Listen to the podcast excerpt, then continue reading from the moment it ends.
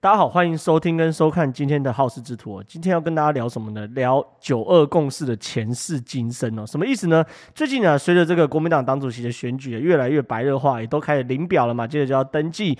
那事后呢，就要开始进入到这个选举的肉搏战。那这个国民党的党主席在选举的过程中，没想到九二共识这个这个老菜啊，又被这个端上呃端端上了台面啊。朱立伦跟江启臣这个在争什么叫做九二共识？那江启臣呢，抬出了马英九作为他的这个后援，好，这最佳马维拉上场来开始支持江启臣。可是马英九支持江启臣是是不是一道好菜哦？这个不在这一集分析啊。可是我想透过这一集来跟大家好好谈一谈。什么是九二共识？我相信在听呃有在关心政治的朋友，或者是长期有在注意政治的朋友，都不见得能够完整的理解九二共识是什么。我趁这一次机会，我翻出了非常多的历史文件哦，来跟大家好好聊一聊九二共识的前世，就是九二共识到底为什么产生？那九二共识产生之后呢，发生了什么事情？近代的两岸交流造成了什么样的贡献？以及最后九二共识为什么最后变质了？哈，分这三个部分来跟大家聊聊。第一个，先谈谈九二共识的的前身哦，叫做九二香港会谈哦。什么意思呢？很简单，因为其实，在两岸两岸其实从国民党撤退来台之后，当然两岸有很长的一段时间是处于敌对状态，而且这个敌对的状态跟现在不太一样。那个时候是包含八二三炮战，是真枪实弹的，就是互相打过，是真的是敌对状态。可是问题是，敌对久也不是办法嘛，因为两岸其实第一个非常非常近，好。台湾隔壁有个非常大的经济经济体叫做中国，那我们不可能完全不跟他们去做任何的往来，这是最实际的情的的的层面。另外一个情感上层面就是说，台湾有一很多就是所谓的我们以前谈叫老兵，OK，老兵是随着国民党来台，可这些老兵的家人，然后老兵的父母，OK，老兵的甚至是老婆跟小孩，可能还留在呃中国那边，所以说在两岸中间中间。过了非常久的这个敌对状态的时候，开始开放这个老兵的回中国探亲等等的。那开放这个老兵回中国探亲之后呢，接着呢，两岸的政府就是台湾政府跟中国政府就开始去寻找说，两边有没有可能进一步。更互动，OK 的可能。那在更互动可能的时候呢，他们思考一件事情是：如果这个时候直接由官方 OK 来去做所谓接触啊，其实他们认为太敏感了。所以呢，他们希望透过两个民间的单位，一个是我们台湾的代表陆委会的官方单位，叫做海基会，好，海峡交流基金会。那代表他们这个国务院的台湾事务办公室叫什么？叫做海协会，海峡两岸关系协会，叫海基海协，海基海协，这是我们过去谈的，常常谈的海基跟海协。就说如果一下子就由这个陆委会去对到国务院的台湾办公室，或者是后后来的国台办的话，其实这有那种官方对官方的感觉。可是官方对官方的状况，那是后面的事情。他们认为在官方跟官方接触之前，我们是不是透过一个白手套，政治上的白手套，海基跟海协来互相接触？但是海基跟海协在互相接触的过程中，有些政治上的敏感议题要先处理掉。比如说，最敏感是什么东西？两岸属不属于一个中国？而这个中国指的是中华人民共和国，还是指中华民国？这个其实一直到现在都是最敏感的议题之一哦。那所以说呢，他们在。海基跟海协要去做接触之前呢，就在一九九二年十月二十六号到十月三十号的香港举行了这个九二香港会谈。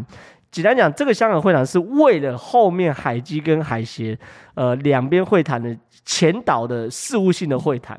那事务性的会谈中就有非常多的事情要去做协商嘛，包括你可能很难想象哦，在做这种国跟国之间，或者说像这种海基海协的谈判中，议题这这一定要先协商，位置甚至连位置要先协商，称呼我要称呼你，比如说习近平称呼马英九先生，马英九称呼习近平先生，这要先协商，所以有非常多多如牛毛的事情要协商，而九二香港会谈就是协商这件事情。那这个协商呢，它的谈判代表，第一个海基会的部分是以海基会的法律服务处处长许惠佑为主谈代表，那海协会呢是由这个海协会的咨询副主任哦，然后他叫周宁哦，当主要的代表。所以简单讲呢，海基跟海协嘛，一边是辜振甫，一边是汪道涵，在两边要去会面之前，哎，还有幕僚，OK，在做所谓的先期的协商。那先期的协商就是所谓的九二香港会谈哦。那后来确实啊，大家就要问，那这个香港会谈有共识吗？有结果吗？我这样讲哈，当然有某种程度的共识，可是最难最难的那个共识就是中国叫做中华人民共和国还是中华民国，在。这个九二香港会谈结束之后是没有共识的，什么意思？我给大家看一下当年的报纸。这个报纸是我看一下，这个是中央日报十一月六号的中央日报。OK，这上面写的都很很就。中央中央日报就是国民党的党报啦，我在那个时候是绝对权威。他说两会的香港会谈哦，不必。期望太高，然后后面写出什么东西呢？郝院长就是郝柏村，然后郝贝贝那时候是行政院院长嘛，说勿因谈判没有结果就认为失败。如果期望每次都都有结果，那就太不了解共产党。所以呢，其实第一件事情，在九很多人都说啊，九二共识是假的，为什么是假的？因为九二香港会谈根根本没有谈出个结果。确实，九月香港会谈确实没有谈出一个结果。后来发生什么事情呢？因为香港会谈谈完之后呢，两边当然就是鸟鸟兽散嘛，对不对？各自回各自的国家去。那各自回各自国家去之后，两边鸟兽散完之后，还是有透过呃，不是书信，就是传真的往来哦。那传真往来也持续针对这个中国这件事情来去做磋商。所以呢，最后到哪里呢？来给大家看这件事情。最后看这个文件哦。我们先看落款，是一九九二年的十一月十六号。一九九二年十一月十六号，他是谁谁发给谁呢？是两海峡两岸关系协会，就是海协会中国那方面，致函给海峡交流基金会，致致函给台湾海基会。最后呢，他们协商结果是什么东西呢？他说他们谈完之后呢，回过头来请示的哈，内容说，只要表明哈，海峡两岸均坚持一个中国原则的基本态态度，那可以不讨论一个中国的政治意涵。然后呢，里面说什么东西呢？我们哦，十一月三号哈，贵会就指的是台湾方面哈，正式来函通知我会，就是通知中国。表示已征得台湾有关方面的同意哦，以口头声明方式各自表述一个中国。然后呢，他说我会就是中国部分哦，尊重并接受贵会的建议哦。接着呢，未来呢，只要两岸哦都坚持一个中国的原则，努力谋求国家统一。但是呢，我们在两岸事务的商谈中不涉及一个中国的政治意涵即可。简单讲哈，这件事情在一个中国，到底那个中国者是中华人民共和国还是中华民国这件事情，确实在呃香港会谈的时候，后面出了非常非常大的这个争执跟意见。可是呢，后面后后面后面透过文书上的往来哦，尤其是这个是非常非常明确，就是都还在哦，海峡两岸关系协会。然后呢，这个是。这份文书当然是最原始的原始档案，OK，这份是最原始的原始。那里面的这个现在它翻译成这个这个文字档，在中国中中央台湾工作办公室国台办里面的网页，到直到我录影的这一天都还在，上面明确表示哈。在此次工作商谈中，哈，贵会代表建议在互相体谅的前提之下，就指台湾呐，哈，建议在互相体谅的前提之下，采用贵我两会就中国跟台湾各自口头声明的方式表述一个中国，并且提出具体表述的内容。这个东西哦，其实在一九九二年的十一月十六号，海协会的来函确实哦。产生了共识，共识是什么？一个中国这件事情太麻烦了，我们用口头各自表述。你自己在自己国内跟人家解释，这个一个中国指的是中华人民共和国；我自己在台湾跟人家解释，哦，这个中国指的是中华民国。那这个是历史文件，这是非常非常清楚的，所有东西都还在，甚至在今天此时此刻现在都还在。所以呢，在九二香港会谈之后的。几天，十一月十六号后，确实两岸之间达成了一定程度的共识跟默契。那后面啊，被人家简称为这个九二共识一中各表示后话。我先谈就是各自以口头方式表述一个中国的定义跟内涵了。这在政治上叫做战略上的模糊嘛，就是我们不把这个定义定死。那大家双方有个默契啊，我们都是中国，只是你的中国指的是中华人民共和国，我的中国指的是中华民国。然后呢，我们自己在自己的国家里面去谈。那我们在谈判桌上，我们就不要不要不要扯那么多，我们就说我我们就是有个默契，不特别去提这件事情。那这这个这个共识哦，确实哦，在一九九二年的状况是非常非常合适的，也合宜的哦。因为在那个时候的状况，两岸之间，甚至那个时候状况，两岸之间春暖花开，比现在都不剑拔弩张哦。所以说，在当时九二会谈结束之后，确实发生这件事情。那什么时候才产生九二共识这个名词呢？那那个时候其实没有九二共识的名词哦。一直到九二共识的名词，一直到什么程度呢？到两千年的四月二十八号，那时候国民党呃大选输了哈，然后即将要政党轮替，因为五二五月二十号陈水扁要上任嘛，即将要政党轮替。那那个时候陆委会主委苏起哦，在二零零两千年的四月二十八号，就是在卸任之前的前夕哦，在一个研讨会叫做二十一世纪的。台湾发展与两岸关系的研讨会上面提出新主张，说建议以九二共识取代一个中国的争执，至于九二共识的内容则各自解释。所以呢，后面才会有九二共识一中各表这件事情。所以说，九二共识的前世今生是这样子，它的前世是来自一九九二年的香港会谈的破裂谈判失败，后面的这个书信往来。让两岸之间有一定程度的共识，这个共识就是对于一个中国的内涵，各自以口头方式表述。但是呢，九二共识，但是这个共识被冠为九二共识这个政治名词是什么时候？一直又一直移到了民国两千年的四月，苏起把它冠上新名词，才叫做九二共识。所以有很多人说啊，九二共识是苏起发明的啦，九二共识不存在，这确实是错误的。就是说，他早就在一九九二年的香港会谈之后的十一月十六号的这个海协会的回函就已经存在，只是他叫什么名字不知道。到了两千年之后，我们才说啊，这个这个这个回函上面大家的共识叫做九二年的共识，叫做九二共识。而九二共识当时的意见内涵叫做一个中国各自以口头方式表述其内涵，简称为一中各表。这些事情都是货真价实的事实哦。我我我我刚一路也拿出当年的报纸，当当年的海协会的回函给大家看。可是呢，九二共识呢，在二零零八年马英九执政之后呢，确实也也成为了非常多两岸交流的政治基础。站在台湾立场，反正我们叫中华民国台湾嘛，你们叫中华人民共和国，你们想怎么叫那是你家的事。反正对我们而言，我们有对内表述的空间即可。那。两千零八年到二零一四年，那个时候是两岸互动最密切，在经济、文化、政治等等的交流是最密切的时候。那九二共识在那个时候确实扮演一个非常非常重要的角色。但是九二共识后来变质了。九二共识为什么变质？九二共识变成了一国两制。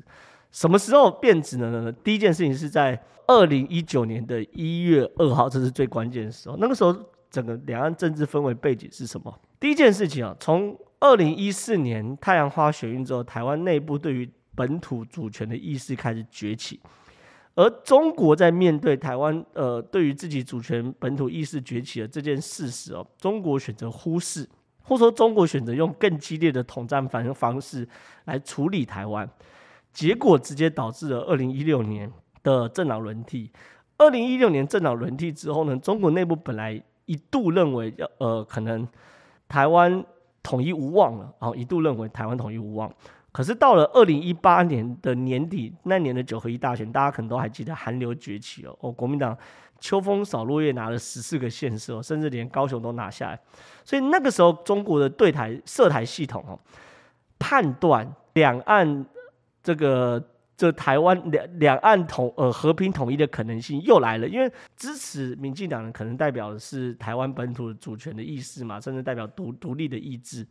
那支持国民党的呢，可能不见得支代代表统一啊，但是至少代表这个对于中国的观感可能不会太差。他们判断，哎呦，这个风又回来了。所以呢，二零一八年年底哈，国民党刚大胜选举之后呢，隔没多久，二零一九年一月二号，习近平呢发表。告台湾同胞书四十周年的谈话的时候，重新定义了九二共识。习近平的谈话内容是什么东西？他说，要探索两制，然后就一国两制的台湾方案，丰富和平统一的实践。和平统一、一国两制是实践我国统一的最佳方式，体现了海纳百川、有容乃大的中华智慧，及充分考虑到台湾现实的情况。又有利于统一台湾的长治久安。然后呢，他们倡议哦，中国倡议哦，在坚持九二共识、反对台独的共同政治基础上，两岸的各个政党各界推举代表性的人士，就台湾关系和民族未来的开展来去做广广泛而且深入的民主协商，就推动两岸关系和平发展达成制度性的安排。换句话说，很多人都说。习近平这这这番谈话并没有把九二共识定义为就就是一国两制，没有错，我同意这样说法。这是我我我认为某种程度，我认为是民进党政府当时的操作，把九二共识定义为一国两制。可是，听众朋友或观众朋友，你刚看完习近平，我我刚刚是原文原句哦，照习近平讲的话念哦。你听完习近平讲这话，你应该可以很明确感受到，九二共识虽然不等于一国两制，可九二共识被被习近平定义为。推动一国两制的政治基础。习近平那我在讲，他说：“他说我们郑重倡议哦，在坚持九二共识、反对台独的共同共同政治基础上，两岸的各政党各界来推代表性的人物，来去对这个一国两制的制度来去做广泛而且深度的民主协商。这其实很清楚。所以说，九二共识在习近平这个定锚之后呢，变调。”过去呢，九二共识是为了不要去触及深层而且敏感的政治议题。可是呢，在二零一九年一月二号，习近平的《告台湾同胞书》四十周年的演说中，把九二共识定锚成探索一国两制的最重要的政治精神。后面发生事情，大家都记得了。那大家都知道，在中国承诺一国两制的香港，呃，彻底翻天覆地。戳破了一国两制的谎言，在中国共产党这样的政体之下，不可能有一国两制的事实，永远都是一国一制。然后呢，也因为习近平对于这个两岸的错判，导致台湾人民又又又加深了不安全感。那再加上当时呢，两千年国民党推的人叫做韩国瑜。哦，韩国当然有自己的缺点，我不多讲，也不去消费他。可是他在主权的认同上，又跟台湾人民有落差前提之前提之下，让蔡英文总统拿到史上最高的得票，哈，六百八十九万。这些事情大家都记忆犹新。所以我总可能来讲，九二共识确实曾经两岸之间是有一个共识存在的，这是第一个，谁都不可以磨灭。第二件事情，九二共识确实在台湾跟中国需要去做政治协商。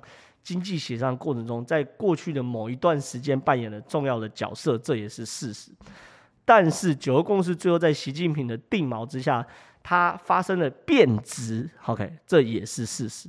所以说，嗯，我认为啦，在整个台湾现在整体的氛围之下，中国国民党党主席选举谈九二共识，我认为是非常非常不妙的，尤其是这个。江启臣啊，争相去表态说，我这是原汁原味的九二共识啊，等等，宪法九二共识等等等等的这些事情哦，我认为在政治上的判断是很荒唐，就是说他是典型的饮鸩止渴，就是说只为了现在的选举哦而去做过度的表态。可是问题是，就算你选赢了，你未来面对台湾人民的接受度也是非常非常低的。所以整件事情是九二共识的前世今生哦。我特别把一些历史文件跟当时最关键的几个部分都找出来，然后来讲。那我也希望说，这一次这一集的影片可以留作一个记录，然后让对于九二共识历史有兴趣的朋友可以。可以回过头来重新了解什么是九个共识，为什么九个共识过去有贡献，而现在却不合时宜，这点这点是非常非常重要的。那以上是我这这一次好事之徒的分享，希望大家会喜欢，拜拜。